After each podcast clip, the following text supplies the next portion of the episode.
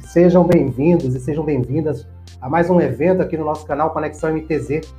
Como sempre, é um prazer estar aqui com vocês hoje em mais um, um evento especial né, de apresentação do curso de gestão portuária. Ontem à noite tivemos né, com o professor Paulo Corsi falando de estrutura portuária e hoje teremos a presença do, doutor, né, professor Oswaldo Agripino, vai falar sobre legislação portuária, né, vai falar um pouco também da sua, da sua trajetória, vocês vão entender mais o que vai acontecer nesse curso que vai iniciar no dia 20 de fevereiro. Eu vou colocar o doutor Agripino aqui na tela. Boa noite, doutor Oswaldo Agripino, mais uma vez aqui com a gente, seja bem-vindo. Boa, boa noite, Montes, aí é um privilégio estar no seu seu programa aí. Parabéns aí pelo trabalho que você vem fazendo aí há alguns anos, né? Você já é um dinossauro, né? É, anterior à pandemia, né? E se antes você já estava né, fazendo live, né, e fazendo webinar e fazendo é, eventos aí para divulgar esse importante setor, que é o setor marítimo, setor portuário, né, é, é a mola mestra da, da, da, infraestrutura mundial, não é um setor importante, é um setor vital, né, como o Paulo Cossi fala, né, o, o, meu pé, meu braço, né, a minha orelha é importante, mas o meu coração é vital. Né? Se eu tirar o coração, eu morro. Eu posso conseguir viver sem uma mão, sem um dedo, sem um pé, né? mas sem o coração. Então, o porto está para a economia mundial como é o coração. É, muito obrigado é. pelo convite aí para falar um pouco sobre essa, esse curso aí, que é uma iniciativa aí dos professores Paulo e Pedro, né? Paulo Cossi e Pedro Cruz. Pedro, Pedro Cruz eles vão, vai estar com, com, a gente aqui amanhã, nesse mesmo horário aqui também, para falar sobre containers, né, sobre sua, sua história também. Para quem não conhece, né, eu acho que é difícil não conhecer o doutor Oswaldo Agripino, mas ele é advogado especializado em logística e comércio exterior, é, ele é sócio da Agripino e Ferreira, já foi piloto de navio, né? já, já navegou bastante, e é pós-doutorado em regulação de transportes e portos pela Harvard University. É, é, me conta um pouco, é, doutor Agripino, para. Conheço mais ou menos, né? A gente, cada, cada evento que a gente participa, você fala um pouquinho.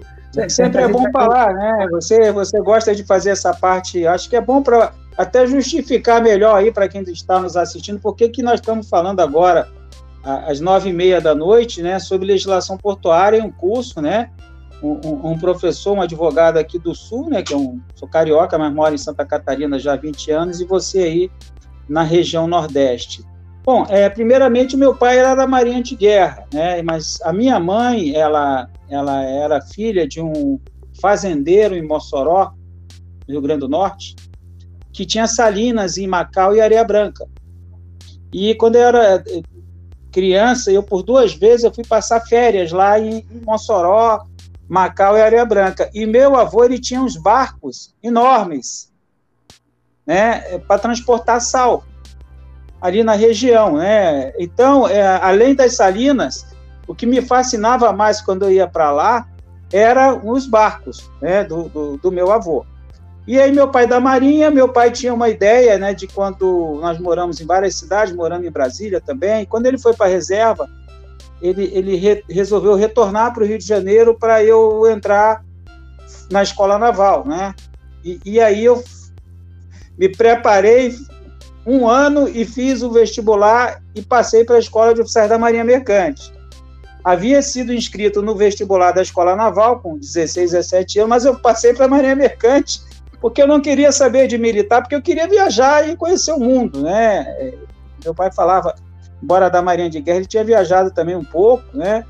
E, e, e isso me, me fascinava, a possibilidade de um, de um jovem de classe média estudando viajar foi muito agradável. Aí eu vi lá a propaganda, né? É, ingresse na Escola de Marinha Mercante, né, na EFON, divisas para, para você e divisas para o Brasil. E isso foi em 80, em janeiro de 81, eu entrei na escola de, de oficiais da Marinha Mercante, ali com 16, 17 anos, e agora esse mês está fazendo 40 anos de setor.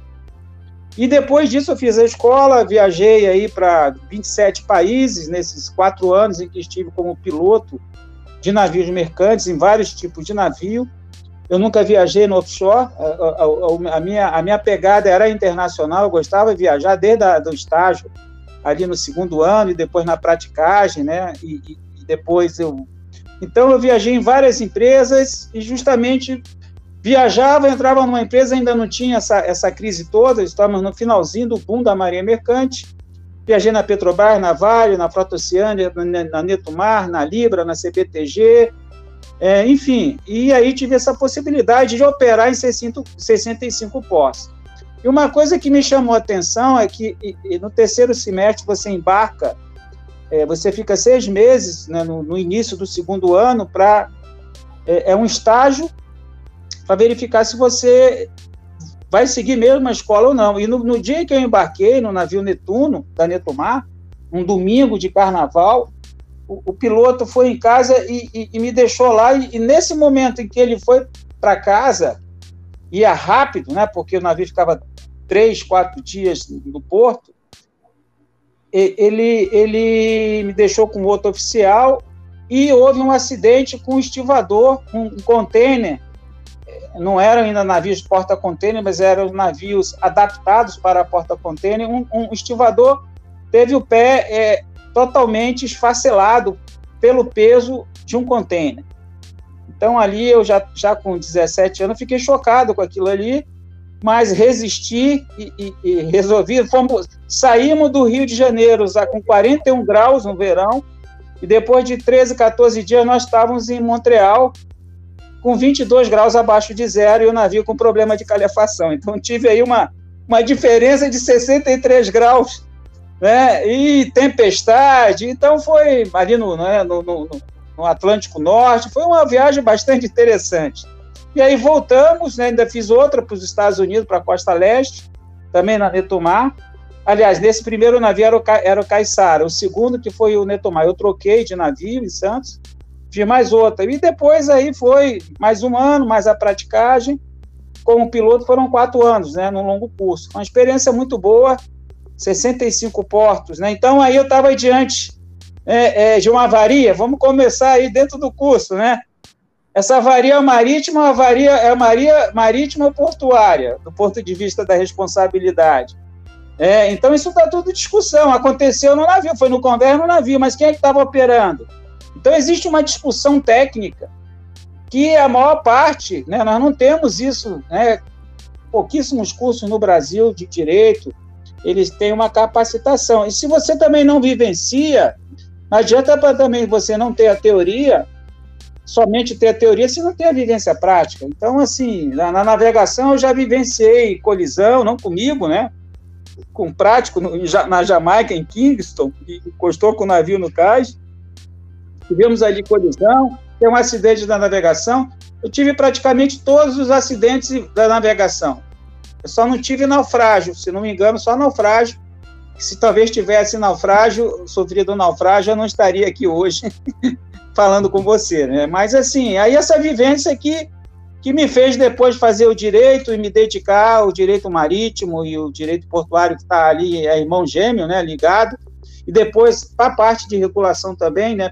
Você colocou aí meu pós-doutoramento, estágio pós-doutoral lá na Kennedy School, no Centro de Business and Government da, da, da, da Kennedy School, que é um centro de, de, de, de, tem mestrado e doutorado em políticas públicas e também aceita é, senior fellows, né? Eu fui como senior fellow do Brasil para fiquei lá um ano fazendo análise comparativa das agências reguladoras de transporte marítimo e postos do Brasil e dos Estados Unidos, 2007 e 2008. É, e, e, já estou aqui em Santa Catarina, agosto agora de 2001, faz 20 anos que eu defendi minha tese de doutorado. Então, a, a minha trajetória é essa, eu não consigo, eu estou aqui de frente para o mar, um apartamento, uma sacada que os navios passam na frente, né, navios de container e, barcos de pesca. Tenho uma marina na, na, praticamente na frente também, uma marina muito boa.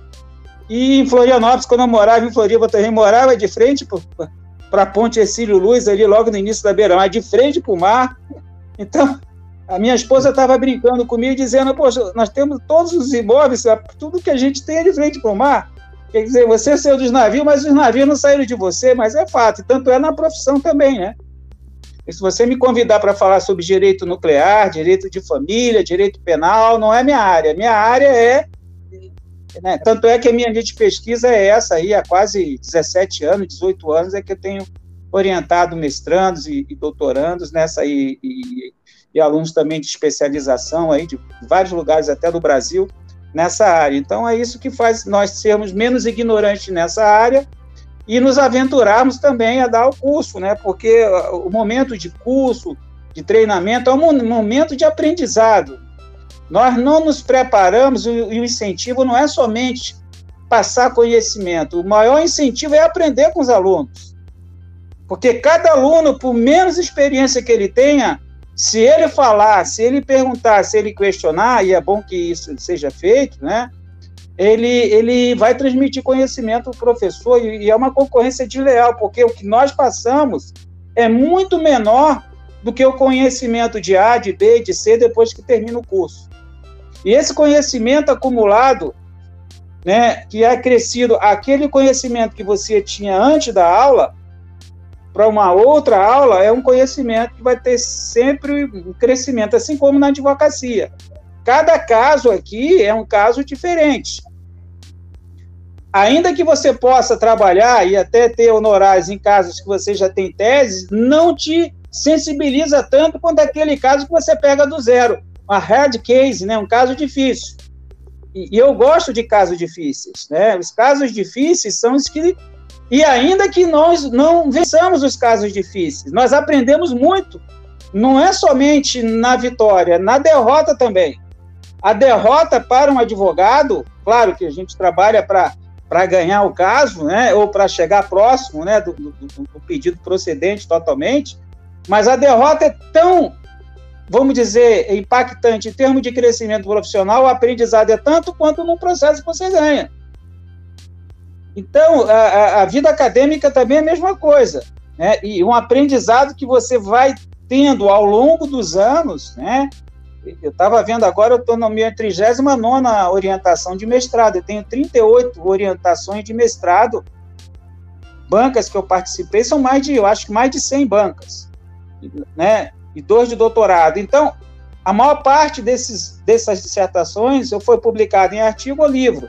Então é um aprendizado muito grande, porque o aluno vem com conhecimento muito grande. Então você tem aí os casos, você tem a vivência do chão, vamos dizer, do chão de fábrica, não, mas do convés do navio, você tem a vivência da academia, né, e tem a vivência também dos processos judiciais, né? Então isso tudo vai criando um conhecimento que você tem que passar de alguma forma, porque também seria desleal e seria contra o país você ter tido uma oportunidade de ter é, conseguido ter algum conhecimento em algum setor que é especializado e importante, você não transformar isso em conhecimento né, e passar isso para os outros. Então, é nesse sentido que eu estou nesse curso aí, que foi o Paulo Cossi, que é um, um excelente profissional, engenheiro aí, né, ele praticamente atuou em todas as áreas, governo, porto público, privado, CAP, consultoria, e, e, inclusive foi presidente do Porto São Francisco do Sul aqui por quase 10 anos, fez uma excelente gestão, que é um porto estadualizado, né? Existe uma delegação para o estado de Santa Catarina, né? Com container, então ele tem muita bagagem, e mesmo com essa bagagem, em 2007, 2008, ele veio fazer uma pós-graduação aqui que eu montei na Univale de Direito Marítimo e Portuário como aluno. E é ali que eu conheci um, com a humildade dele, né? E depois ele passou por vários casos, e aí é, cargos, né? Públicos e privados, e o Pedro também, que é o outro profissional aí com muita experiência aí na parte de gestão multimodal, vários armadores. Então, é, é um pouco da, da experiência dele, que é a parte mais de gestão portuária. É um curso de 27 horas, três sábados com nove horas, aulas de nove e meio-dia com Paulo Cossi, eu três, três sábados de nove e meio-dia na parte de legislação portuária, e o Pedro com a parte do, do container, né, da operação do container, né, e, e, é um curso básico, né, um curso que dá para aprofundar, para aprofundar, dá pra, mas dá para quem, quem, quem fizer, dá para errar menos. né, nós temos aqui, eu tenho bastante humildade para dizer que cada dia eu aprendo. Né? Cada dia é um aprendizado no setor. porque os juízes não são capacitados, você tem ver servidores de alguns órgãos públicos aí também que não têm vivência de mercado. Então nós temos um pouquinho de experiência, então às vezes tem uns ruídos aí. E, e, e se tem uma capacitação, se tem um treinamento, aí vai tudo, vai muito bem, né? O nosso judiciário, agências reguladoras, órgãos públicos. É, é, doutor Agripino, no caso, no caso, até bem colocado, até isso é, com o Paulo Cossi ontem, a gente acabou falando sobre esse, esse ponto, é, por, por, se tratar de um curso online, né, 100% ao vivo né, e online, é, o que ele vai alcançar a nível de Brasil, é a gente entender que você vai ter várias culturas envolvidas, né, porque nem sempre o profissional que está lá em, em Barcarena, está lá em Vila do Conde, está em Manaus, tá em São Luís, ele teve a oportunidade de, de repente, entender o funcionamento. Não que os portos funcionem diferente, mas tem questões culturais, tem questões estruturais. Então, essa troca de experiência que é, que é importante, e isso eu aprendi, eu quero deixar até registrado aqui, a partir do momento que eu comecei a fazer esses eventos ao vivo, né, desde março de 2017, né, quando eu pegava um assunto para estudar, eu estava aprendendo mais. E as pessoas que participavam do evento também na hora passavam alguns pontos a gente aprende a cada dia, isso aí é fato.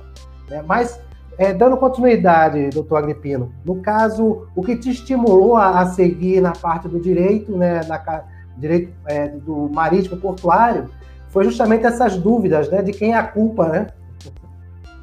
É, é porque é, é, a questão da responsabilização, por exemplo, é, muita gente confunde, né? É, por exemplo, é, esse caso que eu citei do container que foi que esmagou o pé do, do estivador no navio. É, se o equipamento era do navio, navio, o equipamento do navio, o navio também, mas foi no navio. Mas será que é uma avaria marítima ou avaria portuária? Eu vou utilizar o direito marítimo ou o direito portuário? Qual é a disciplina jurídica que vai regular isso aí? É, assim como é, a, a, aquele direito que cuida da segurança da navegação, que trata lá né, da questão do aquaviário, das exigências profissionais, das regras de trânsito na navegação aquaviária. Né, nós temos aí uma convenção internacional, isso é direito marítimo? Isso não é direito marítimo, é direito da navegação marítima. Se eu for falar de plataforma continental, de mar territorial, de zona contígua, que vai de 12 a 24 milhas, é, e de zona econômica exclusiva, que vai de 24 a 200 milhas, isso não é direito marítimo, é direito do mar. Então, existe muita confusão epistemológica, do ponto de vista científico, de que são disciplinas independentes e autônomas, com objetos diferenciados. Se eu achar que determinada avaria que ocorreu no navio é uma avaria marítima porque caiu no navio? Nem sempre. Que vai se aplicar o direito marítimo? Nem sempre. Tem que se analisar as particularidades. E aí, a partir de, de, de, de junho de 2001, se cria uma agência reguladora, Agência Nacional de Transportes Aquaviários, que regula os portos também.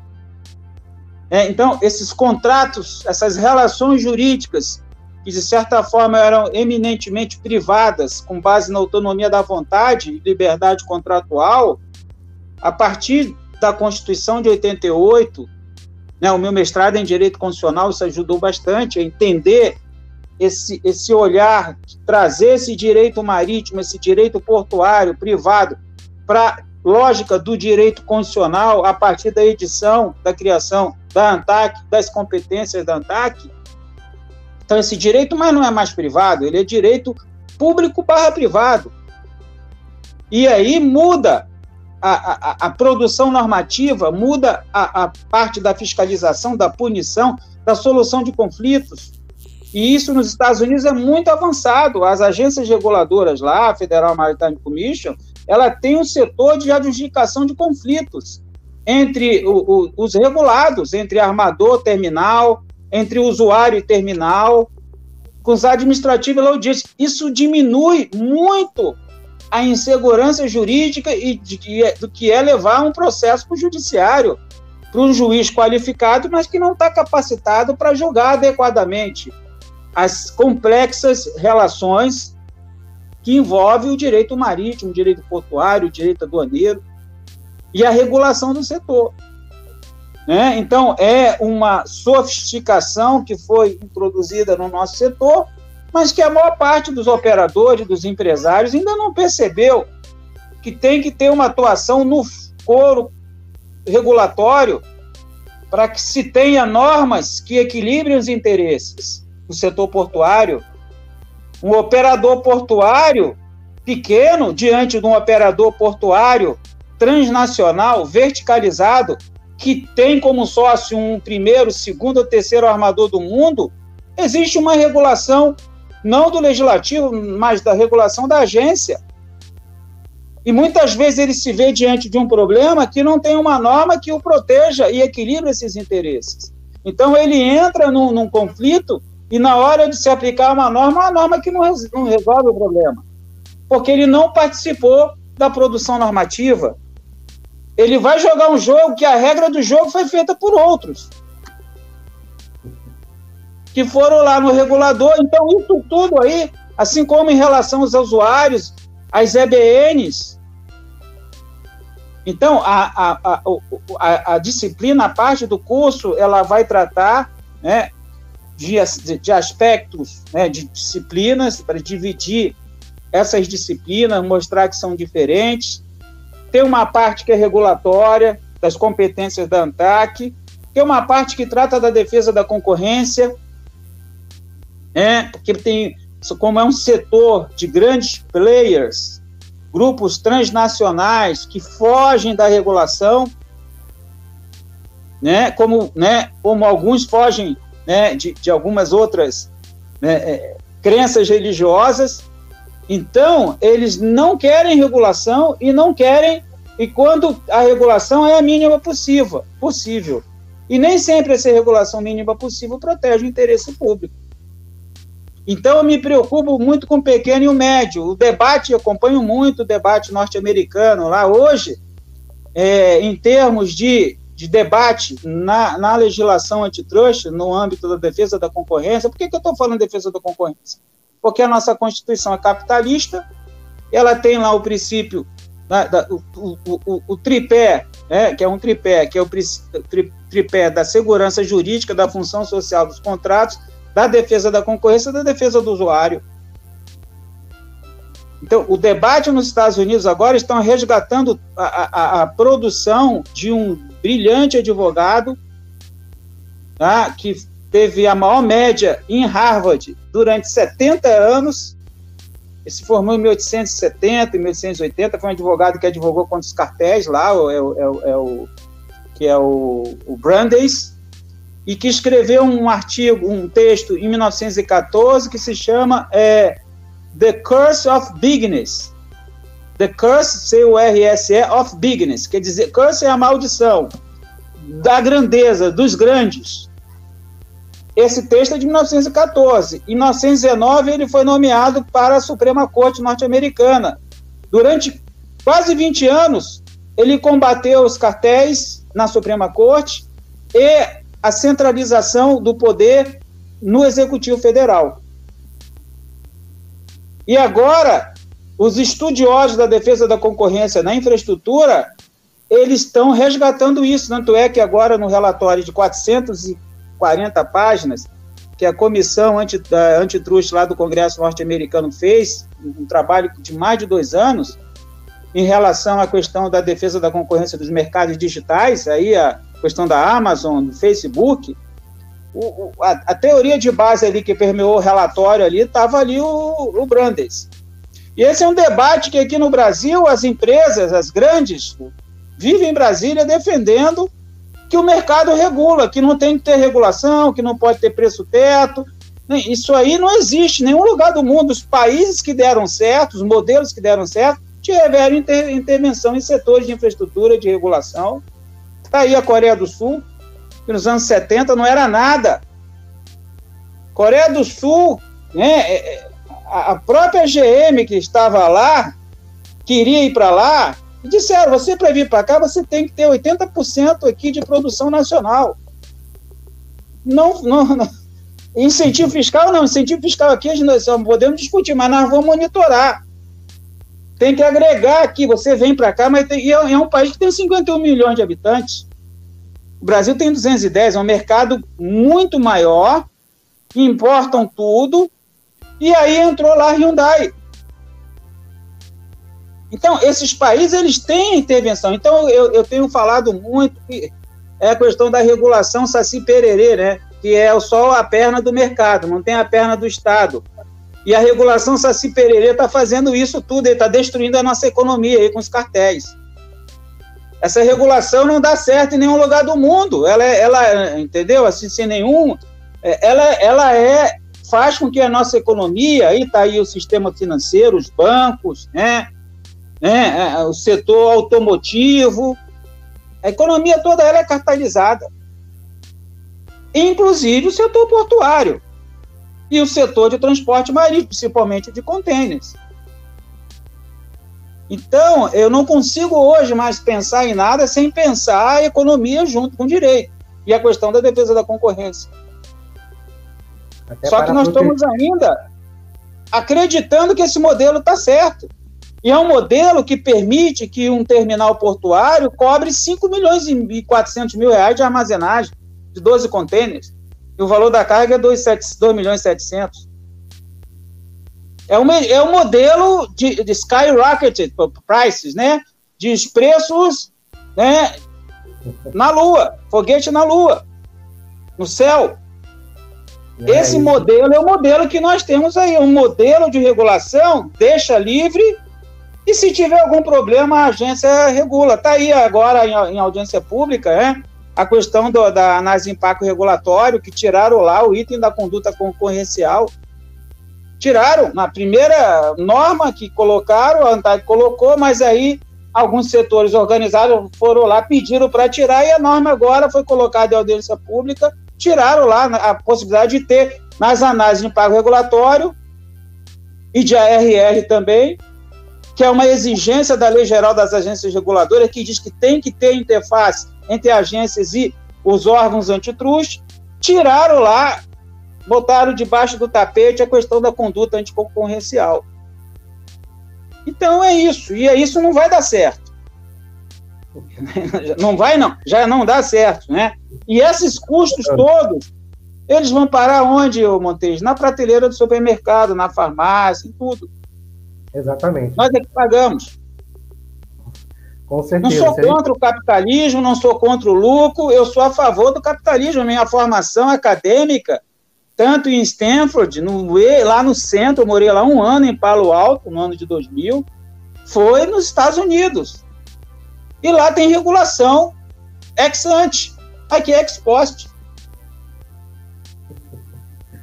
O modelo está todo errado, é o modelo Saci Pererê. Deixa o mercado que o mercado regula. E o regulador não tem necessidade de ter registro de preço, nada, não acompanha nada, entendeu? Quando um lá tiver, ele vai e denuncia que nós vamos analisar. Pobre do usuário. E esse né? modelo, eu vejo aqui no dia a dia da advocacia, um modelo que vai exigir um ARR lá na frente, se não já está exigindo, né? Então, o meu curso é bastante prático, é bastante, tem uma parte teórica, mas eu sou muito focado em resolver problema. É, resolver problema, porque quando os problemas ocorrem, eles procuram né, as pessoas que podem, de alguma forma, ninguém faz milagre, é, mas o fato de nós termos, é, é, de certa forma, nos aprofundado nesse mercado, que é um mercado bastante interessante, tem muita empresa boa de todos os lados, prestador de serviços, né? Tem usuário também que não quer pagar, então tem, tem de tudo. Né? Acomodado. Acomodado. Mas eu posso te dizer que a maior parte das vezes você tem que fazer valer com que se aplique lá o serviço adequado que está na Constituição Federal. O que, que é o serviço adequado que está lá? Que é o que o regulador tem que exigir da iniciativa privada que entre em qualquer setor. Isso não é só para ANTAC, setor portuário. Previsibilidade, modicidade, eficiência, pontualidade, né, cordialidade, São várias condições que preenchem esse conceito de serviço adequado. Mas no modelo Saci Pererê, fica só a perna do mercado. A perna do Estado não existe. E é isso que nós vemos chegar a esses valores absurdos. De um agente de carga cobrar é, é, 300 dólares de diária de demuas de um container reefer, quando o armador cobra 60 e dá um free time de 7 mas o usuário assinou um termo de 300 dólares, e a Demurge de 55 containers chega a 870 mil dólares. Quando, na verdade, o valor tinha que ser 5, 6 vezes menor. Quebra é. as empresas. As empresas estão quebrando o problema de regulação.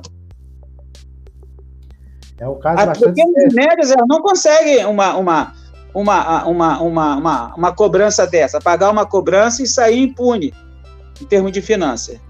Então você tem que ter um equilíbrio. E não dá para pensar o direito portuário, o direito marítimo, né, o transporte marítimo e, o, e os serviços portuários, sem que haja a regulação.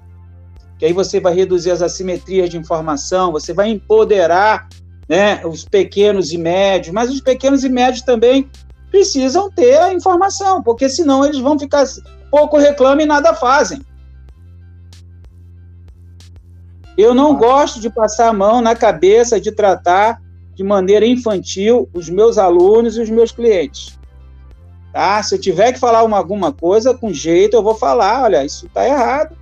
Né? Você está obeso, você está fumando, você tem que mudar a sua alimentação, você tem que né, fazer exercício, mas se você não quiser fazer isso, é um problema seu.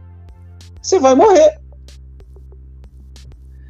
Doutor, doutor Agripino, antes de a gente continuar aqui o, o nosso evento, né, eu queria agradecer o pessoal que está aqui interagindo aqui no chat, aqui de, fazendo seus comentários, né, e se puder mencionar de onde é que está acompanhando aqui o nosso evento, depois que a gente terminar na parte aqui de conversa com o doutor Agripino, a gente vai aqui para colocar os, os, comentários aqui na tela, né, desse laço aqui, a Valéria Marinho aqui já passou aqui a observação aqui no chat, é, e realmente, né, isso aí é só, é só uma degustação, né, do que pode ser né, do que vai ser né, o, o, o, curso com o doutor João da Agripino na parte de legislação portuária, que, que realmente deve ter bastante, bastante cases para ser lembrado, né, doutor?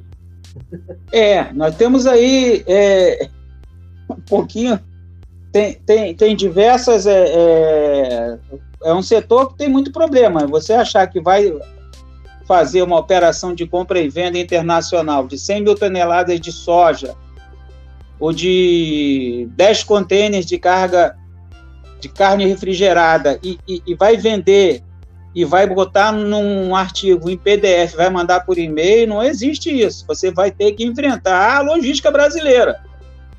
Vai ter que enfrentar o porto, vai ter que enfrentar né, algumas práticas não muito corretas do ponto de vista do serviço adequado, as assimetrias de informação, os abusos, a ignorância.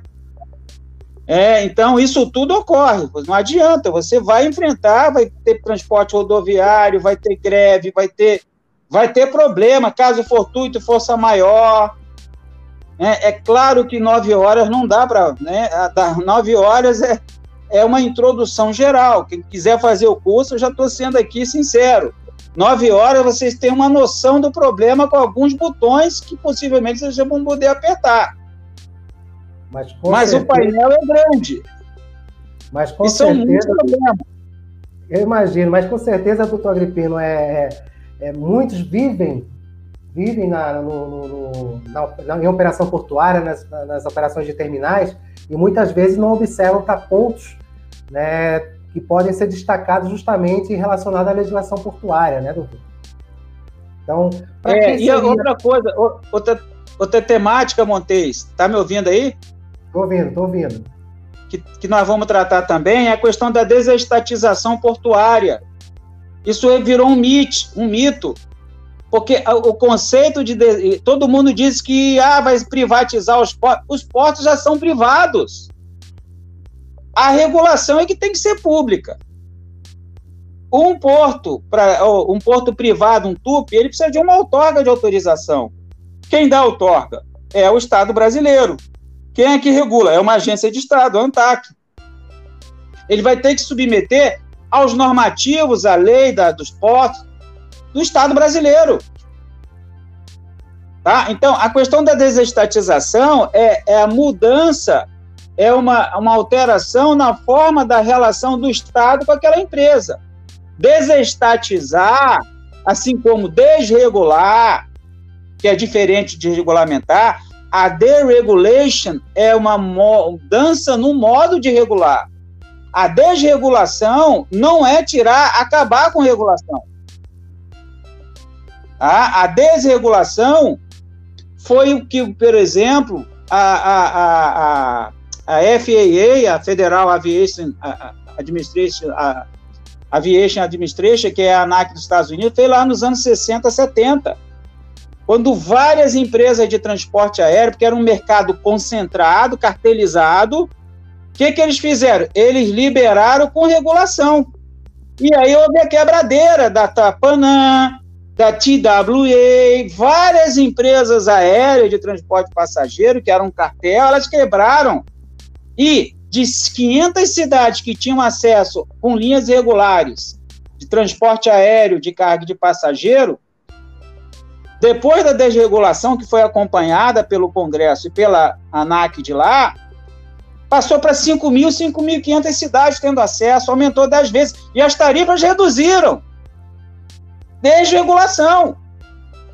É uma mudança, assim como a desestatização. Acontece que você fazer desestatização portuária sem ter um planejamento e um modelo de regulação ex ante e não ex ante, sem cuidar da concentração, vai dar em quê? Em, em serviço não adequado, inadequado. Em concentração. A lei dos portos de 2013, 12.815, ela veio num discurso de que tendo mais entrantes, mais portos, investimento privado, iria reduzir os preços e as tarifas. Não reduziu.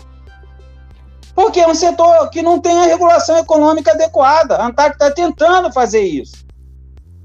Nós não temos nem rubrica. O que que justifica um terminal cobrar mil, mil e cem reais de scanner aqui no Sul e em outros estados cobrar 200. Que é abuso de posição dominante. E esse scanner deveria ser pago para quem? Para a União Federal, porque é poder de polícia. E esse terminal, em um ano, o que ele arrecada de receita dá para comprar scanner 10, 15 scanners. Um scanner demora 15 a 20 anos de vida útil.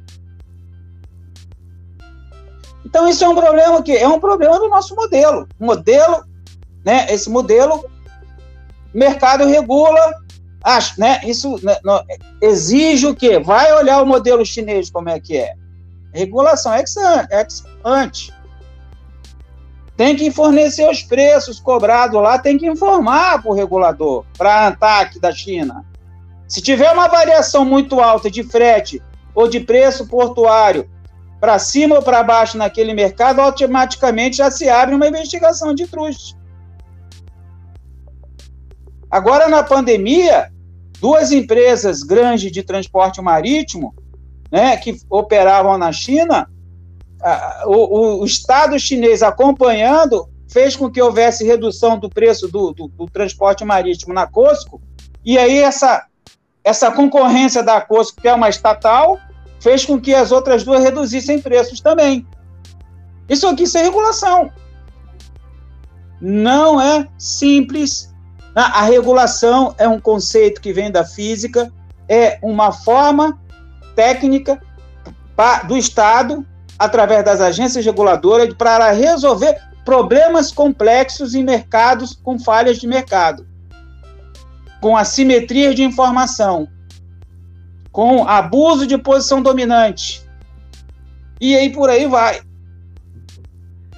Realmente tá? é Então é uma área fascinante, eu não consigo, né? É uma área também divertida, que quando você acha que já teve algum caso que já foi, bom, mas como é que fazem isso? Vem um outro pior.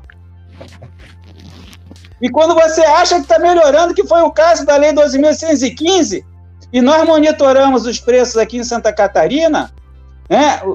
Dois armadores que detêm 95% da operação, que operam três terminais, aumentaram de 8 a 10 vezes a armazenagem, acima do IGPM. Não somos contrários a pagar, todo mundo tem que ganhar. O problema é, é isso, né?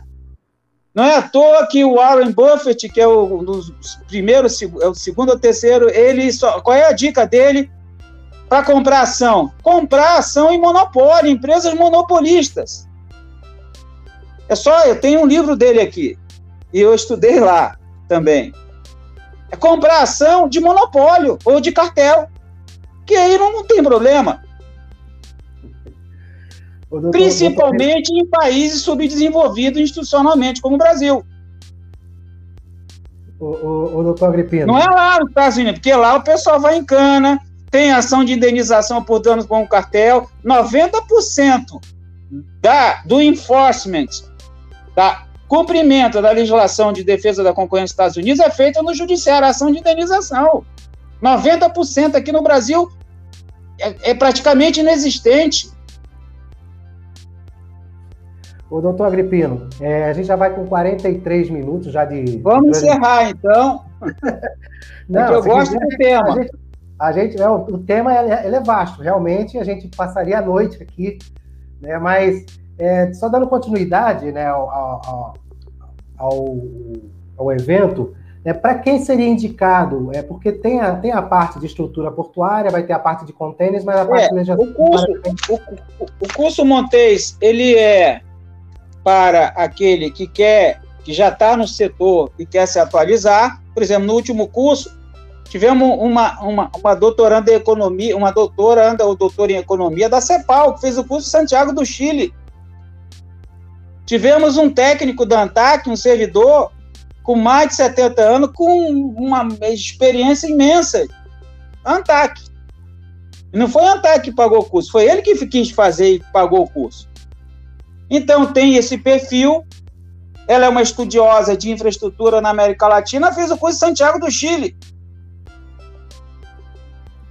Os dois economistas, mas tivemos advogado, tivemos, acho que um ou dois, tivemos vários perfis, pessoas que estão querendo entrar no setor. Então, nós tentamos ouvir os alunos e nivelar, não é fácil, tá? mas é para aquele que quer se atualizar né, no setor, ou, ou né? Pode ser operador portuário, usuário, governo, é né? prestadores de serviços, consultores, entender, né? É, é, e, e, obviamente são três temáticas. O Paulo trata da parte de gestão, eu parto da parte de regulação e o Pedro da parte de container. A parte de container vai ter lá alguém que pode, vai fazer o curso só pelo, pelo interesse no container.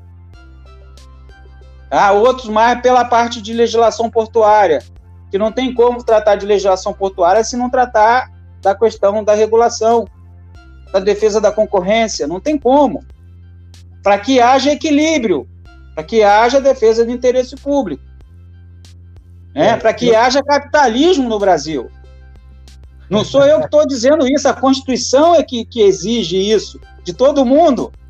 Obviamente que todo mundo quer ser monopolista. O empresário que não é monopólio, ele quer chegar no monopólio. Aí o Estado tem que domesticar, tem que né, ficar em cima disso. É, a gente conhece, né? Conhece alguns, né? o, o doutor Agripino, é, dando continuidade aqui, é, eu quero ver aqui o pessoal que está aqui, a Valéria Marinho, da Marinho Consultores, né? Está aqui acompanhando a gente. É, o Fabrício Silveira. A Valéria Marinho, um abraço. O Fabrício também Silveira, aí um querido advogado aqui de Santa Catarina, também tem bastante experiência em comércio exterior, agenciamento marítimo. O Roberto Brandão também, que é outro craque. É, são, são poucos, mas são qualificados aqui. A turma é interessada. Obrigado ah, pela presença a todos aí. Se eu não falei alguém, né? Ah, tá o Jefferson aqui, o Jefferson Modesto. O... Ótimo, Jefferson. José Tomás Lira Medina. Né, Medina Roberto... também, um advogado venezuelano, especializado em marítimo. É, tem Bom, o Comanduri, né? Comanduri também da área de seguros, aí bastante experiência aí, trabalha aí conosco também como associado, tem muita vivência na parte de seguro de transporte, avaria grossa, né? Então, pessoal bom. O Júlio Brito aqui, professor Oswaldo Agripino, gostaria de saber como faz para comprar o seu livro, o seu novo livro. Qual é o é, é o de direito aduaneiro? É, é o da Fórum? É, ele não, ele não menciona, ele não menciona. Se, ser. O último livro que eu. Ele não está aqui. Tá? Eu tenho esse aqui que é impresso, foi aqui uma, uma coletânea, o ex-orientando de mestrado lá da Engenharia de Transporte da Federal de Santa Catarina. Regulação Engenharia de Transportes e Portos. Esse você consegue no site da Conceito Ju. O, os da, tenho esse aqui de Direito Portuário e a Nova Regulação, que é da Aduaneira, já está na segunda edição, prefácio do Bockman. E esse que ele, eu acho que ele está falando nós vamos fazer uma live no dia 25 ali com os outros autores. É a questão da Constituição, tributação e aduana nas atividades de transporte, no transporte marítimo, na, nas atividades portuárias. Você encontra no site da editora Fórum, Fórum Digital, que é um livro digital. E tem um outro também, que aí eu tenho um capítulo só, não sou organizador, que é sobre planejamento portuário, do professor Newton Narciso que você também consegue lá no, no site da, da, da Conceito Ju. É, a Conceito Editorial. Inclusive fizemos na semana passada né, o lançamento aqui no canal dos é, dessa, dessa grande obra. Esse livro está muito bom aí de planejamento portuário, e fala de portos e terminais. E eu tenho um capítulo ali sobre defesa da concorrência, né? Que é um tema aí que é um tema complexo que me interessa muito, né? Eu, eu, eu, eu, vejo que tem um impacto grande aí na questão do serviço adequado. Quero deixar o meu abraço aqui para o doutor Elton Beckman, que está acompanhando a gente aqui, mandando um abraço Ô, também. meu comandante, esse aí é... Esse aí tem muita história. Está em São Luís agora, né? Perdeu, o Rio de Janeiro perdeu aí um grande comandante, professor e tem bastante experiência. Eu tive o privilégio de orientá-lo lá na FGV do Rio de Janeiro, fez um foi publicado pela Aduaneiras, inclusive, o livro dele, né? Que é sobre a questão da formação dos nossos magistrados federais, estaduais e a não capacitação deles para julgar causa de direito marítimo, portuário, aduaneiro, é, é, direito da navegação. Por isso que nós temos que trazer isso para a arbitragem, para a mediação, para a conciliação, né? Tem, tem, que fazer um movimento de desjudicialização, tirar o que for possível do judiciário. E o judiciário agradece. Né? O judiciário agradece. Agora, isso depende de quê? De informação. O, o Roberto Brandão está aqui, né? Como o Agripino bem disse, ao ensinar a gente aprende. Quem se propõe a ensinar tem que estar aberto para aprender. Isso é uma verdade, isso, isso é uma verdade. E assim, então, achar que, que, que professor é, é, é, assim, professor trabalha muito. E advogar e ser professor no Brasil, eu, eu, sou, eu, não, sou um, eu não sou um professor, é, é, não sou advogado que dá aulas, eu sou um professor que advoga, é diferente. O trabalho é redobrado. Por quê? Porque é, eu tive nos Estados Unidos, como eu já falei, eu, eu quando fiquei um ano lá em stand, eu frequentei durante os três meses um escritório em São Francisco. E assim, é, é, os escritórios é, de direito marítimo, de direito portuário, no caso era direito marítimo, os advogados só cuidam daquele quadrado ali, aquilo ali. Eu sou especializado em plataforma, em, em acidentes com poluição, derramamento de petróleo em plataforma. Eu só faço aquilo. Aqui no Brasil, nós, para sermos especialistas, né, ou dizermos que somos, nós temos que ter um, um, um domínio, porque a questão da regulação é que lá não tenha, tem também. E além disso, nós temos o judiciário que não está capacitado. Não estou dizendo que os juízes não são preparados, são, mas não estão capacitados. São qualificados com curso difícil, mas a maior parte, muitas vezes, não conhece aquilo que está ali posto para ele decidir. É, isso causa problema para as partes. E aí é para todo mundo. Então nós temos que ter esse movimento também de trazer, de conscientizar as partes. Eu trabalho um pouco isso no curso, né? De desjudicializar aquilo que é possível, né, os direitos disponíveis, né, para que se faça cláusula de mediação, de, nego de negociação, de arbitragem, né, uma, uma visão multiportas de solução de conflitos, né, que aí seria muito mais eficiente. A ANTAC está começando a mexer com isso, né, com a ouvidoria, mas ainda precisamos avançar muito. Precisamos mesmo. Doutor Agripino, a gente chegando aqui perto de, de finalizar aqui o nosso, o nosso evento, aqui eu quero mandar um abraço aqui para o Décio Rocha, da, da, da Tomé, né? O Joseildo Pereira também está aqui com a gente, aqui acompanhando no LinkedIn. Lembrando, né, que essa nossa, essa nossa transmissão está sendo feita simultânea em três canais.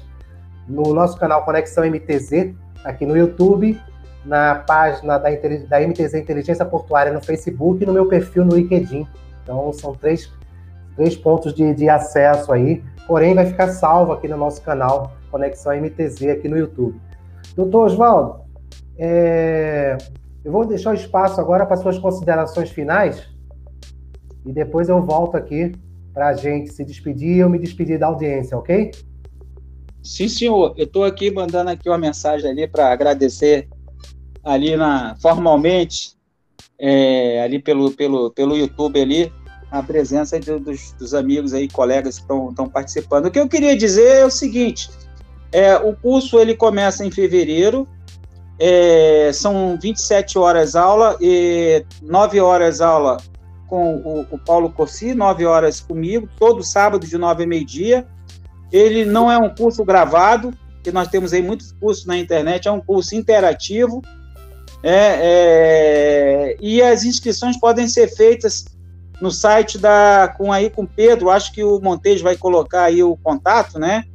Com Pedro Cruz, e tem as informações ali no site ali também da Compaz. Mas aí é, o Montes vai colocar aí os dados aí para quem tiver interesse. Tem aí o, o e-mail do pedro.cruz.com.br. Ele é 100% online, é ao vivo e depois a empresa lá do, do, do Paulo ela dá um certificado de, de, de, participação com a carga horária de 27 horas. Né? ficamos à disposição aí, se tiver alguma dúvida, aí tem um contato ali do, do, do, Pedro, né, que é, que é um dos professores, né, que está coordenando. E isso também é uma maneira de nós termos, mantermos o contato é, é, com o setor nessa época de pandemia, né?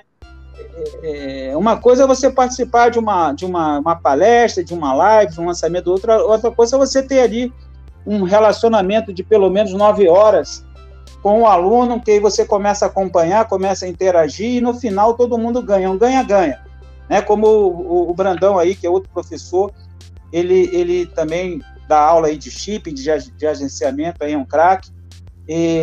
Nós gostamos de ter esse contato com os alunos. Melhor né, ao vivo, né, como se fala, ao vivo presencial, mas muito próximo. Mas se não pudermos ainda, e, eu acredito que essa pandemia ela, ela vai acabar, né? Ela, essa crise, ela vai. Claro, o mundo não vai ser mais o mesmo, o mundo vai ser diferente. Mas se nós estamos hoje nessa crise aí só para fechar e para chamar a temática da regulação é por causa da falta de regulação adequada lá na China.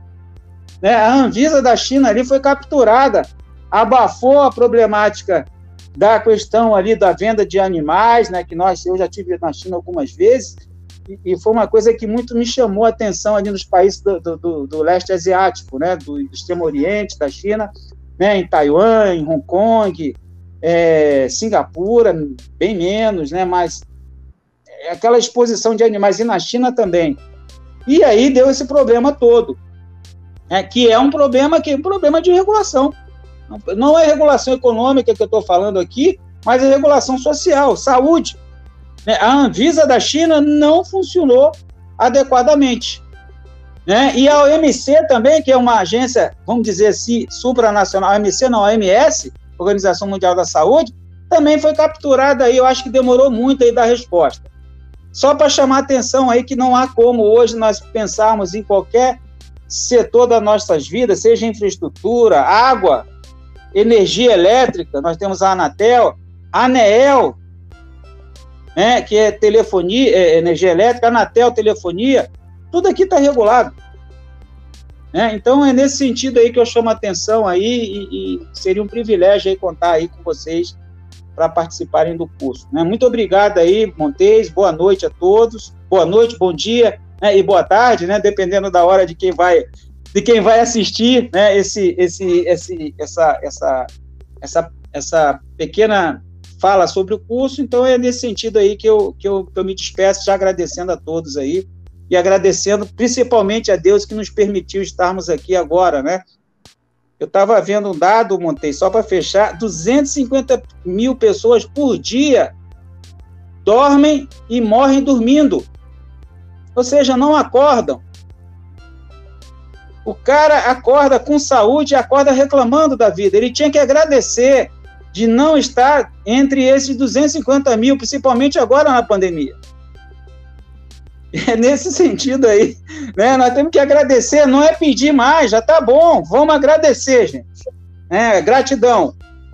Né? Obrigado, Montes. É isso que eu tenho aí com você aí, de estar tá sempre me, me convidando aí para participar dos seus, seus eventos aí. Gratidão, muito obrigado. Eu que agradeço, doutor Agripino, sempre estar tá aqui com a gente, aqui sempre trazendo aí é, pontos assim importantes, né, que puxa a nossa reflexão né, e ajuda, né, a gente a pensar e é isso que o, o mundo precisa, pensar muito ainda, é, entender, né, forçar a entender né, é, o que acontece. Né? Essa questão dos 250 mil aí que, que morrem dormindo, então é agradecer mais e reclamar menos, né, doutor? Isso. Trabalhar, estudar mais. E falar menos e ficar menos em Facebook. Com certeza. Não estou dizendo que tem que assistir os vídeos do, aqui do, da Conexão MTZ MTZ, fazer o like aí depois, aí, né? Agradecer também é. aí o Montes, né? Obrigado, doutor Agripino. Eu vou me despedir. Obrigado. Aqui, e a gente volta já já nos bastidores, no bastidor virtual. Tá bom. Um abraço, obrigado, boa noite a todos. Obrigado.